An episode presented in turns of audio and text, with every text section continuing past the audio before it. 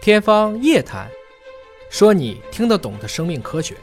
欢迎您关注今天的《天方夜谭》，本节目在喜马拉雅独家播出。我是向飞，为您请到的是华大基因的 CEO 尹烨老师。尹烨老师好，哎，向飞同学好。今天已经到了除夕了，猪年马上就要到了，要给大家祝这个猪年行大运，新春快乐。发大财，身体健康。说到这个猪年到来啊，前一段网络上流传了一个粉红色的小猪佩奇的那个小视频，我不知道这是佩奇啊！啊，你你看了那个是吧？看了啊哎，小猪佩奇是个动画片了，对。但是这个呢，完全是用农家乐的小猪佩奇，用哎这个像鼓风机一样的东西。差点他抓了一只活猪给他涂红了啊这给他上红漆。哎，我们其实就很纳闷儿哈，对因为有很多动画片，它是呃源自于艺术家们的想象创作。嗯，我们的猪哪有红色的呀？其实猪呢，如果白猪它其实有点透粉，粉嫩但绝对粉嫩不能有像佩奇那么粉的。呃，没那么红，没对那么吧红应该是属于艺术的夸张。对，但是因为佩奇这几年就太红了，对嗯吧？我们都知道这个，特别多的小朋友都喜欢佩奇，大家就围着佩奇啊，甚至现在有佩奇百科竞赛。嗯，比如说佩奇的弟弟叫什么？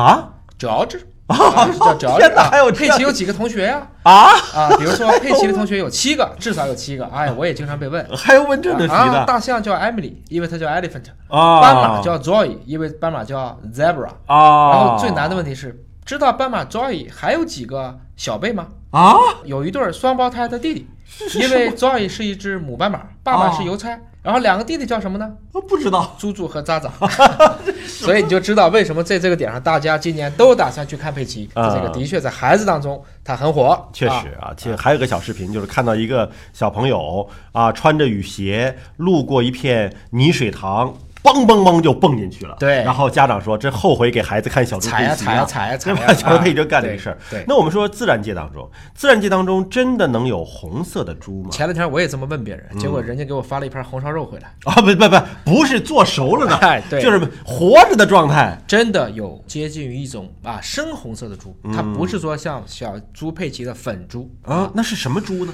这三个字写出来，第一个字是红，嗯，第二个字是河，嗯，第三个字是猪。小伟，红河你来猪断个字，应该怎么念？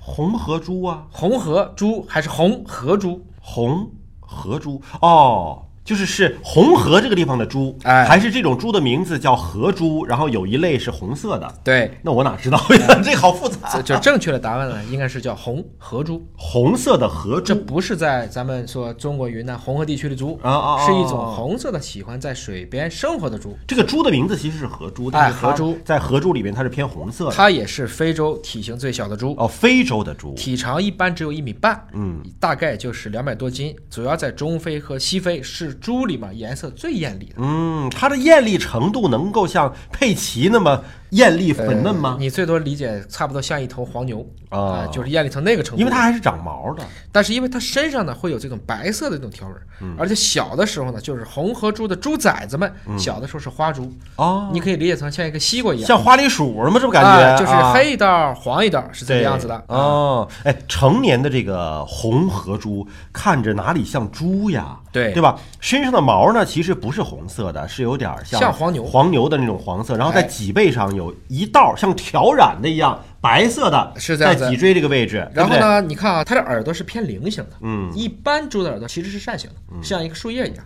而且最主要是，你看它的耳朵最后长的什么？它的耳朵的末尾有一丘毛，而且也是有个白边儿，哎，白边儿的毛，相当于瞄了一下。嗯，其实耳朵上长这么长的鬃毛，这还是很少见的。我们知道猞猁、嗯那种大猫，它的耳朵上是有一撮鬃毛的。它应该有它的功能性吧？啊比就如是说为了丈量距离之类的。那它可以去，就比如说这个晃一晃啊，嗯刨地的时候嗯啊这个 去咕噜咕啊噜、咕噜咕噜，也有一个就是可以去帮助赶走这种蚊蝇的作用。所以自然界当中还真的有一种红的猪，哎，你猜猜这个猪如果遇到危害的时候怎么办？跑呀哎，不对，它装死。啊，装死，它就像北美负鼠、嗯啊，一看不行了，啪就躺地上。嗯，当然了，如果它长到足够大的时候，它也会跑。嗯，就像《狮子王》里面，你记得那头猪吗？嗯，那只疣猪，那个是野猪了，有哎獠牙的那种。对，它叫鹏鹏。那种猪呢，在非洲也很多。嗯那么那个猪比这个猪其实要大。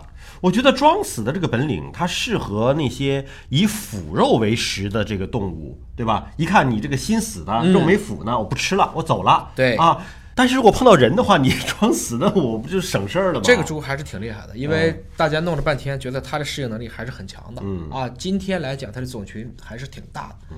这个地球上的猪，应该说，其实从野猪到家猪，猪对人类社会的适应还是很 OK 的。嗯，还记得我问你那个问题吗？中国一年吃多少头猪？上千万吧，六亿头。六亿头，就六到七头，两个人一年吃一头猪。嗯猪的基因组我们测过，它是哺乳动物，所以它的大小应该是跟人差不多。对，就啊是三个 G 左右，三个 GB 左右啊。当时做这个基因组的时候，丹麦啊，包括华大也都嗯其实有参与。猪其实还是人类的好朋友，其实猪是很聪明的，非有常地聪方明不是说它的嗅觉非常灵敏，比狗还灵敏。可以用来做缉毒，哎啊，可以是的做扫毒，而且猪现在越来越多的做成了很多疾病模型，甚至嗯成为我们说一些基因编辑的供体器官。嗯，到了猪年，我们除了在吃二师兄的过程中，也多想想他们给我们带来的快乐。对，包括科研上的一些贡献。对啊好，感谢尹老师的分享，今天节目就是这样了。我们也祝各位在猪年当中能够诸事顺意。今天节目就这样，下期节目时间我们再会。